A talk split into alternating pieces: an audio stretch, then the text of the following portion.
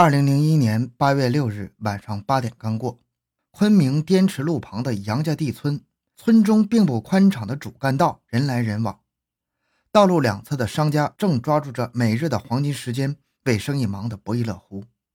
位于杨家地村，但是已经停产的云南环保设备厂的民工，晚饭之后三三两两开始外出散步。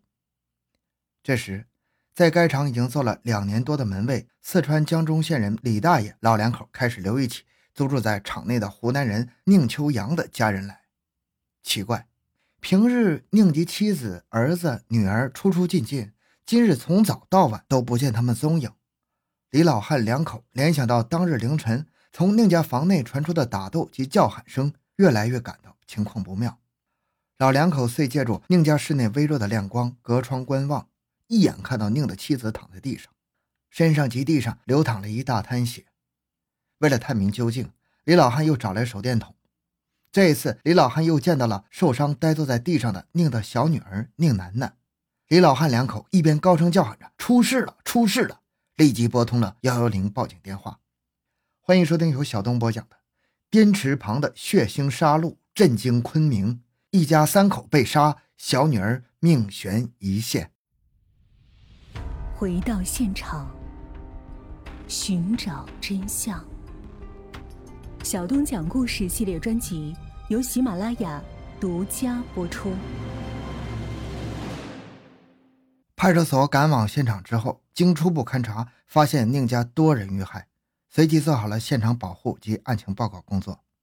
经现场勘查，现场位于官渡区福海乡杨家地村云南环保设备厂院内，院北侧。为一幢坐北朝南的两层楼砖混结构房，该幢房南侧是一排花台。中心现场位于该幢楼的一楼西起第二间。该屋是湖南省邵东县宁秋阳，男，三十岁，于两年前所租。宁在昆做兰花豆、五香花生、薄荷糖等小食品生意。房内还住着他的妻子周有香，女，二十八岁，儿子宁正，七岁，女儿宁楠楠，五岁。宁秋阳、周有香、宁正被锐器、钝器刺中，击中身上多处，已经死亡。宁楠楠头部、颈部、面部被案犯砍伤，生命垂危，被民警紧急送往医院抢救。整个现场惨不忍睹。中心现场房间的门为单扇的暗锁木门，门及门锁完好，房门关闭但未锁，门窗完好。西侧的一扇窗无插销，窗门打开，由下至上第一块玻璃被打烂了。窗台上有擦痕和少量的血迹。该间房为一个单间，门背面由下至上见点状喷溅血迹。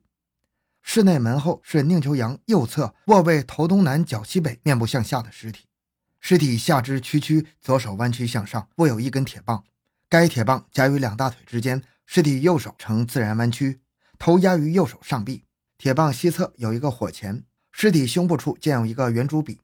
西墙地上见擦拭血，紧连擦拭血，尸体下有一血泊。尸体东北侧见一男士外裤，裤上就有一个黑色皮带，裤包内有人民币一元五角，一元币一张，五角币一张。裤子上有大量的擦拭血迹。床中部是一头西脚东呈仰卧位的男孩尸体，也就是宁正。尸体右手压于棉絮下，左手位于体侧，手掌于垫单下，双脚伸直，面朝南。在床西南角的床边，见一个头东北脚西南呈俯卧位的周有香的尸体。尸体左手外展，右手肘弯曲于头部，两腿分开，两腿之间有一个右脚女士凉皮鞋，鞋内见有擦拭血。左小腿内侧见一铁撮箕，右脚北侧是一个装有垃圾的红色塑料袋。尸体头东侧床西南角床板下地上血泊中有一个金属柄的单刃匕首，全长二十二厘米。剑弯曲，刃宽二点五厘米，刃长十二点五厘米，上附着大量血迹。整个室内见大量的滴落血迹及两种的血鞋印其中一种隐约可见，前掌为菱形的花纹鞋底，全长二十七厘米，掌宽九厘米。鞋底根部见有横条纹及三角形的实体。另一种鞋底为细波浪纹，全长二十六厘米。进一步对三具尸体检验发现，死者宁秋阳上身赤裸。下身着一条黄色的针织内裤，右脚穿一只男士的黑色泡沫底的拖鞋，左额顶部有 Y 形的挫裂创，颈部、躯干、背侧有片状的表皮剥落，这些创伤为钝器碰擦形成的。此外，躯干、胸、腹部、肢体上有多处的锐器刺创切痕，为单刃匕首刺切形成。死者周有香上身着白色乳罩，被上拉至乳房上方，下身穿着白色三角裤，乳罩及三角裤上粘附有大量血迹，头部有多个条形的挫裂创，为硬质的棍类打击形成。死者宁正全身仅着一条淡黄白色的卡通内裤，其上粘附血迹。死因为硬质的棍类打击、单刃匕首刺切及颈部扼压窒息死亡。从三人的胃内容消化及排空程度分析，死亡时间应在最后一餐饭后五个小时左右。经现场调查，云南环保设备厂内租住有除了宁秋阳一家以外的三户七个人，此外还住有一些民工。当日晚一共是二十八人在该厂内。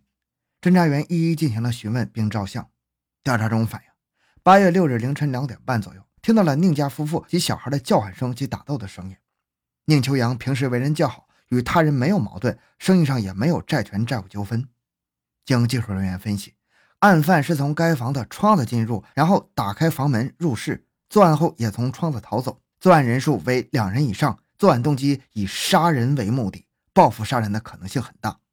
死亡的时间应该为二十小时左右，也就是六日的凌晨两点左右。经过认真细致的调查走访工作，很快，也就在案发的当晚，专案民警查明，曾在该厂内打工的四川省垫江县城西镇解放村三组农民邹贤康，男，二十九岁，有重大作案嫌疑。邹贤康于案发前的七月二十五日，因为猥亵宁楠楠被宁秋阳发现后逃走。现场勘查时，从中心现场至邹贤康居住的房屋沿途有滴落状血迹。而且其居住的房子的窗台上有新鲜擦拭的痕迹，经生还者宁楠楠照片辨认，也证实邹贤康与另一个男子进到家中，对其家人实施杀人作案。邹贤康于七月二十八日从该厂住处逃走之后，厂内工人没有人再见到其回来过。专案组于当晚查明涉案重大犯罪嫌疑人之后，在全市发出了协查抓捕邹贤康的通报，并将其列为上网逃犯，网上追逃。同时，根据现场分析中嫌疑人邹贤康可能在作案中受伤的情况，对发案后一段时间内各诊所、医院接收伤者的情况进行了调查，并根据线索派出工作小组赶赴重庆垫江县邹的原籍地布控抓捕，赶往玉溪查找邹的女友获取线索，赶往松明四营煤矿邹贤康曾服过刑的劳改场所，通过对其狱友了解其社会关系及可能的落脚点。对昆明火车站及公安分局各个卡点均进行了布控堵截。八月八日下午四点半，昆曲路严家山收费站公安分局警务站堵卡点的民警正在认真堵查着每一辆过往的车辆。一辆从昆明开往宣威、车顶上放有自行车的长途中巴车引起了民警的警觉。在对自行车车主的检查中，从车窗探头探脑、伸头声称自行车主的两名男子引起了民警的高度警觉。公安民警对照市局协查通报，迅速确定其中一名男子正是八零六血案的元凶邹贤康。民警迅速采取果断措施，将企图负隅顽抗的犯罪嫌疑人邹先康及同案犯王发聪抓获了。市局公安分局立即将此况通报了专案组，专案民警迅速赶往，将此案人押回了官渡分局刑警大队。当晚，市局刑侦支队分局领导赶到了分局刑侦大队，就审讯工作进行了安排。专案组民警经过近五个小时的斗智斗勇的审讯，在确凿的有力证据面前，犯罪嫌疑人邹先康、王发聪交代了这起震惊春城的大案。犯罪嫌疑人邹贤康因为盗窃，于1996年8月到2000年8月被判刑四年，投入劳改。刑满释放之后，隐瞒被判刑的经历，到杨家地村云南省环保设备厂做临时工。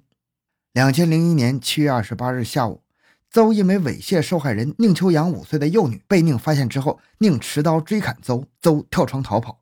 为了报复宁秋阳及家人，邹贤康邀约了曾因为抢劫被判刑一年、刚释放的王发聪，事前购买了作案工具两把尖刀、一根钢管。八月六日凌晨零点，两个人携带的作案工具窜至了云南环保设备厂，从厕所翻墙进入院内。二犯进入了邹以前的宿舍内等候。到凌晨两点左右，窜至了宁家所住的一楼房间，捅开窗子进入室内。丧心病狂地用尖刀、棍棒连续将熟睡中的宁家一家四口杀死、杀伤。作案之后，跑回了邹的宿舍，从其宿舍的窗子逃离现场。